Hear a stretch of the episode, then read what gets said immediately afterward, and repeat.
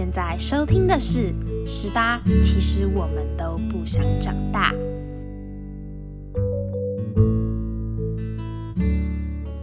各位听众朋友们，晚上好，欢迎收听今天的《Story Story Night》。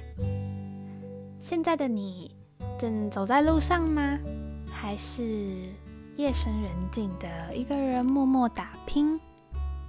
又或者你正在享受属于你自己的 me time 时光？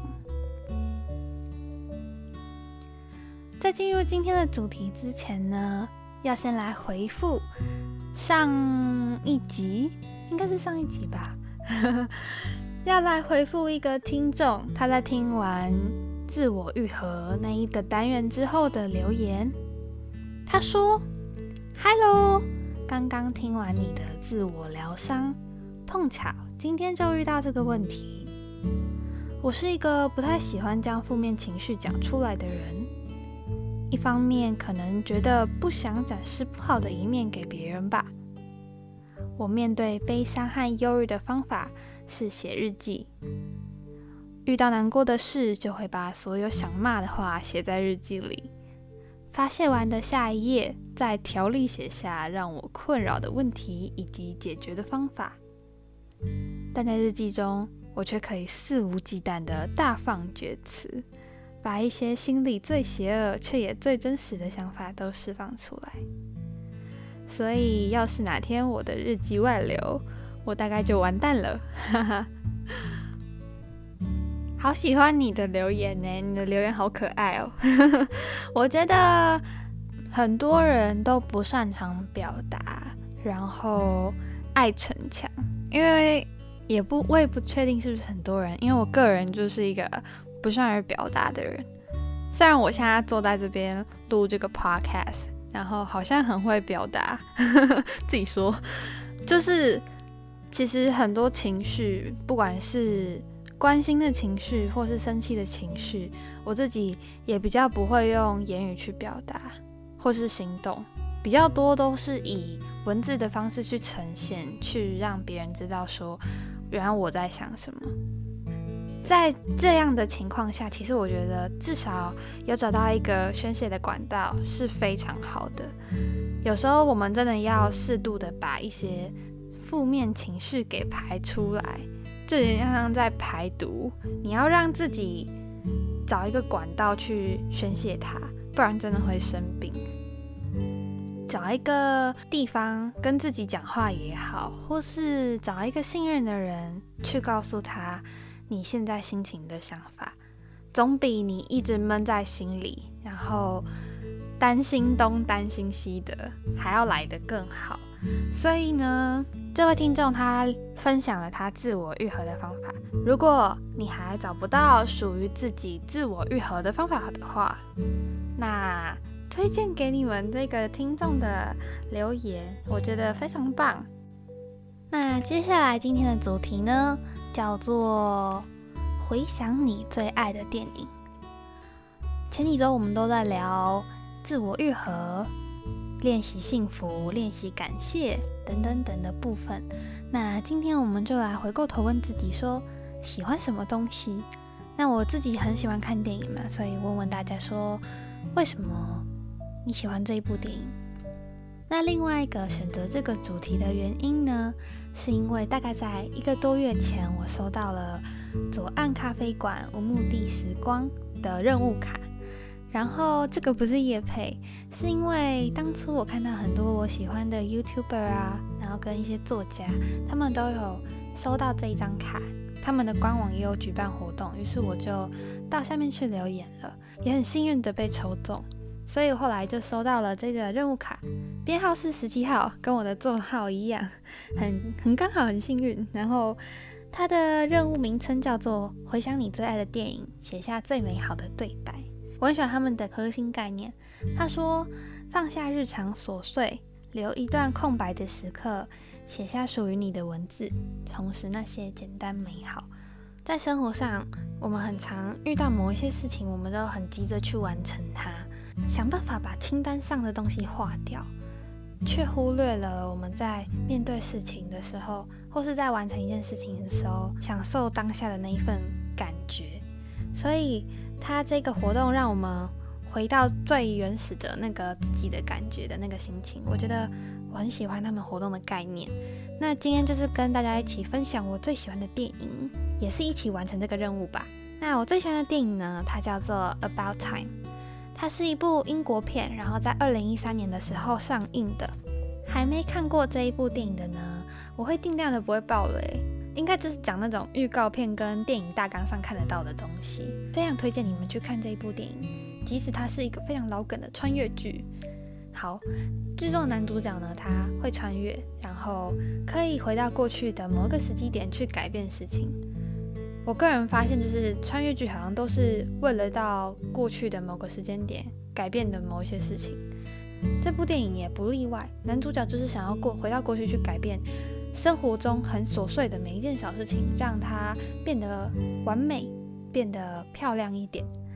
在整部片里面呢，最让我有感触的是男主角说了一句话，他说：“The first time with all the tensions and worries。” That stop us noticing how sweet the world can be.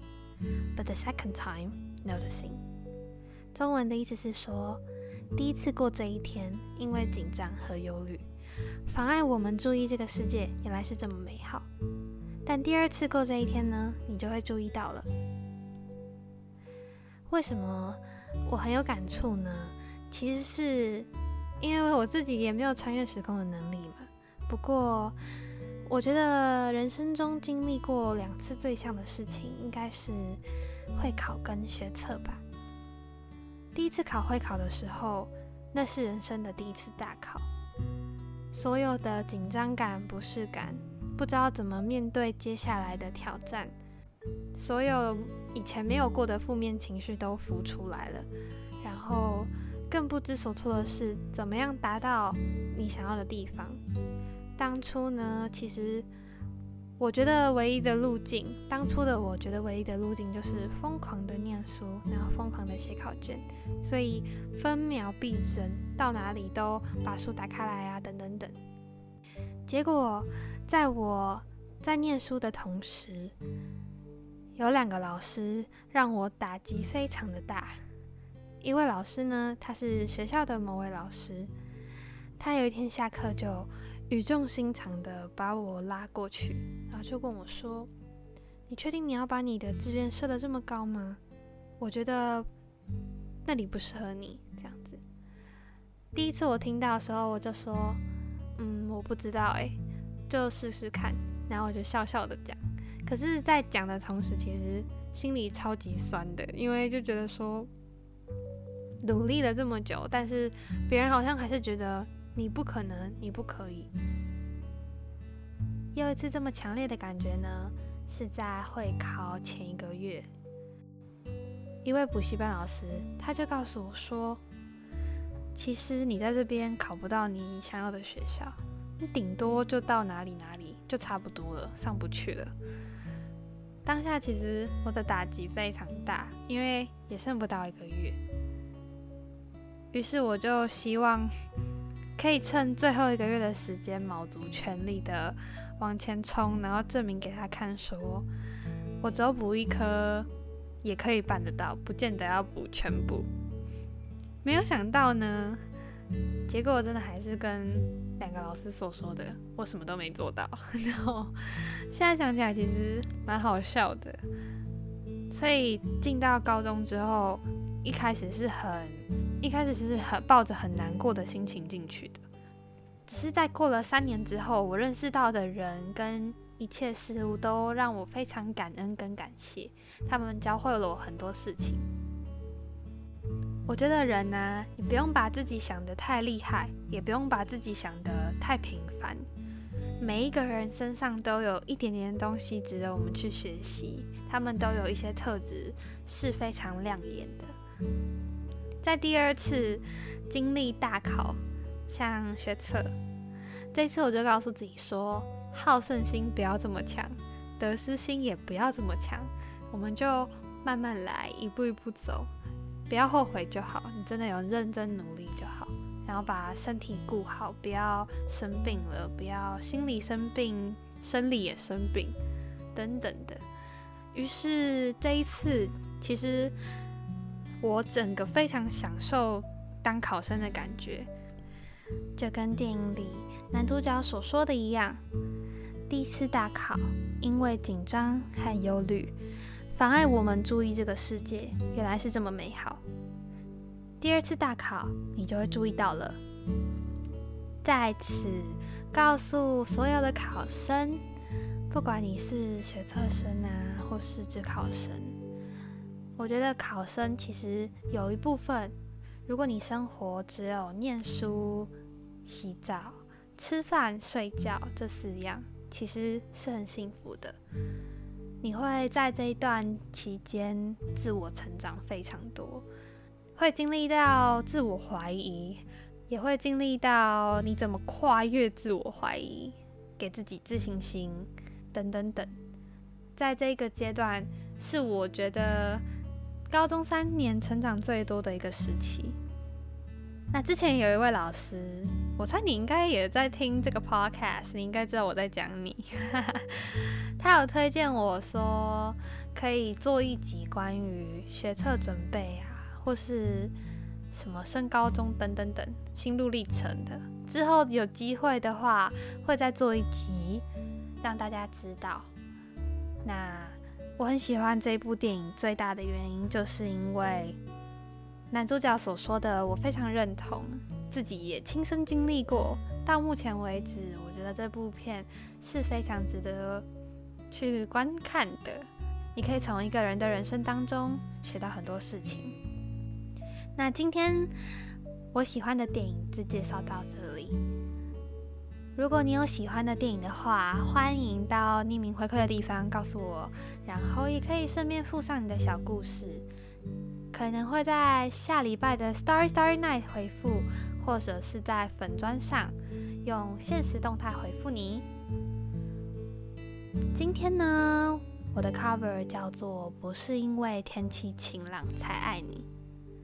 这首歌对我来说意义非常的大，是因为它是我进入吉他社第一首接到的歌。那时候我们刚接干部，然后身边的人其实我完全都不认识。第一次要开歌的时候，非常害怕，说会不会没有人找我开歌。当下看到一个团员给我一个讯息说：“哎，你要不要唱这首歌？”当初我看到的时候非常开心，我还跑去找姐姐说有人找我开歌哎，这样子 非常开心。所以今天就献上这首歌，不是因为天气晴朗才爱你，希望你们会喜欢喽。看见星星才想你，不是因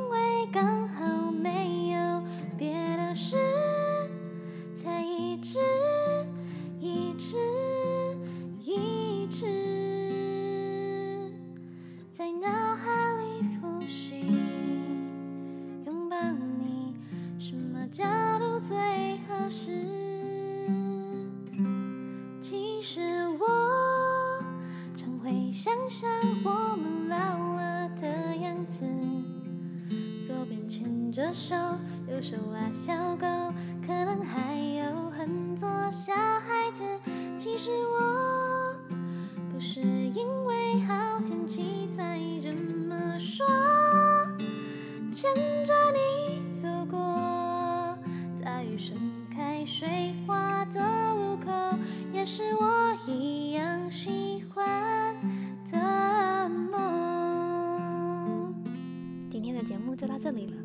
如果你喜欢这个 podcast 的话，请帮我按下订阅，订阅 SoundOn，订阅 Spotify，订阅 Apple Podcast。如果对我们的粉丝专业有兴趣的话呢，也记得到 Instagram 上搜寻 Salad Day 十八，主页连接有我们的部落格，会不定期的发布一些小文章。如果有些想法或是意见跟故事的话呢，也欢迎到匿名回馈的地方与我分享。